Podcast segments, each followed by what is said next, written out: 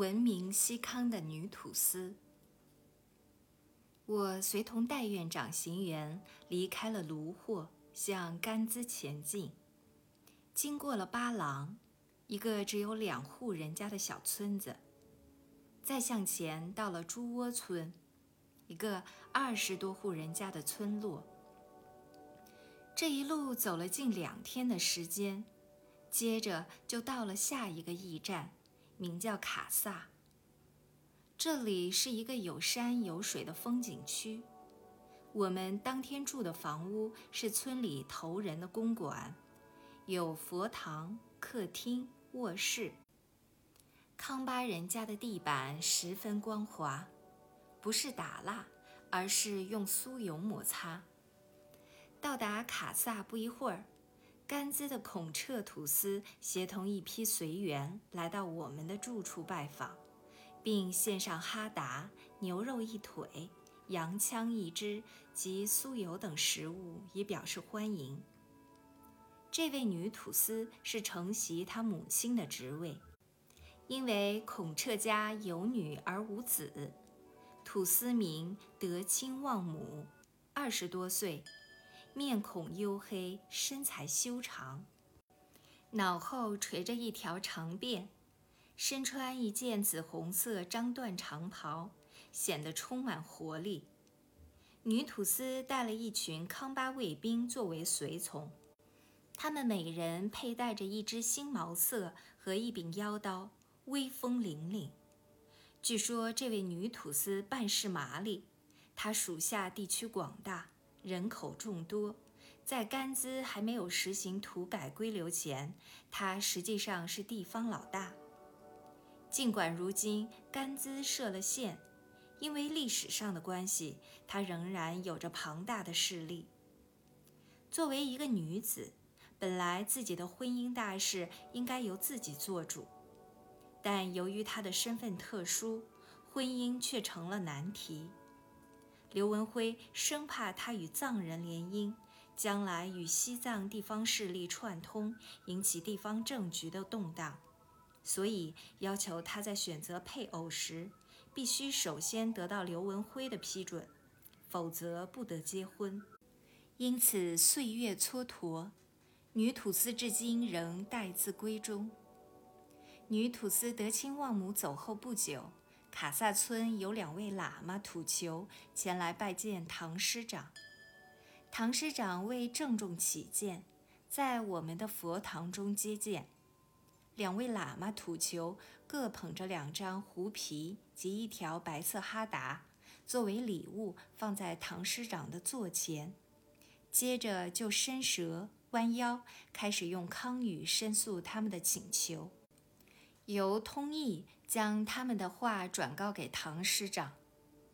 我听了他们的陈情，才知道二位喇嘛是代表当地民众要求豁免该地的差役，因为这个地区地处大道，乌拉差役十分繁重，老百姓疲于奔命。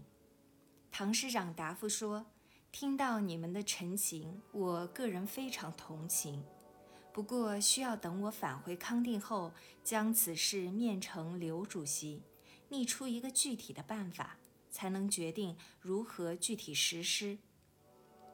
两位喇嘛头人听到此话，又是弯腰伸舌，毕恭毕敬地道谢退出。由卡萨出发不久，就见到前面的草坝上排列着许多来欢迎的人群。最前一组是甘孜县的保安团，有一百多人，一色的草绿色军服，荷枪列队。接着就是甘孜土司德清旺姆属下的康巴士兵，长袍大袖，持枪佩刀，看上去个个威猛，精神饱满。再下来才是甘孜喇嘛寺的喇嘛代表三四十人及活佛堪布十来个人，吹着喇叭及号筒，声震山谷。我骑着马穿过欢迎的队伍后，继续下坡，沿着荒凉的山沟行走。当正午的时候，我们到达了距甘孜县约十五公里的普玉龙。从普玉龙到甘孜，有一条长约十五公里的公路。这条路是赵守玉专使会同驻军团长张振中修筑的，路基和桥梁都仿照正常公路的规格。这在当时的康北是非常难能可贵的。唐师长为此特意用四名夫役，由康定抬了一辆摩托车到甘孜来，以便在新建的公路上行驶，让当地的康巴人民见识一下摩登交通工具的快速方便，又有表演的性质。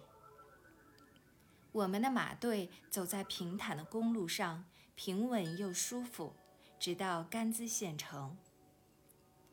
甘孜是康北重镇，这儿是关外几条通道的枢纽，一条是到邓科、石渠，一条是通德格，一条是通巴塘理化，所以它的地位与康南的巴塘同等重要。二十四军为确保康北平安，在这儿驻有军队，并设有团本部。以便指挥散驻德格、邓科各地的驻军。驻军所在地还分别设有多座无线电台。驻军团长是张振中，四川江津人，五十多岁。他的团部就设在官寨子里面。这座官寨子本来是甘孜土司建的，楼高三层，东部有女土司暂住。西部则供团部人员居住，这也是我在甘孜的临时居所。甘孜市内的道路是十分陡峻的，民房和商店都是依山而建。最高处是甘孜喇嘛寺，寺中大殿用铜顶镀金，显得金碧辉煌、灿烂夺目。寺中有喇嘛三千多人，信奉黄教。有个大活佛叫香根，是甘孜女土司的叔父，很有声望。因为甘孜寺在地方上极有影响，戴季陶的行辕就设在寺内。此外，九世班禅大师的行辕也设在寺内。合计甘孜县共有四十二所喇嘛寺，有喇嘛和尼姑六千九百二十九人。其中黄教三十一座，红教九座，白教一座，黑教一座。在这些喇嘛寺中，有两所喇嘛寺我最熟悉，早就听到过关于这两所喇嘛寺庙的许多情形。第一是扎嘎喇嘛寺，寺址在甘孜河南，是已故黄教高僧扎嘎喇嘛的庙子。大勇法师率领赴藏求法团来康北时，就在此挂锡。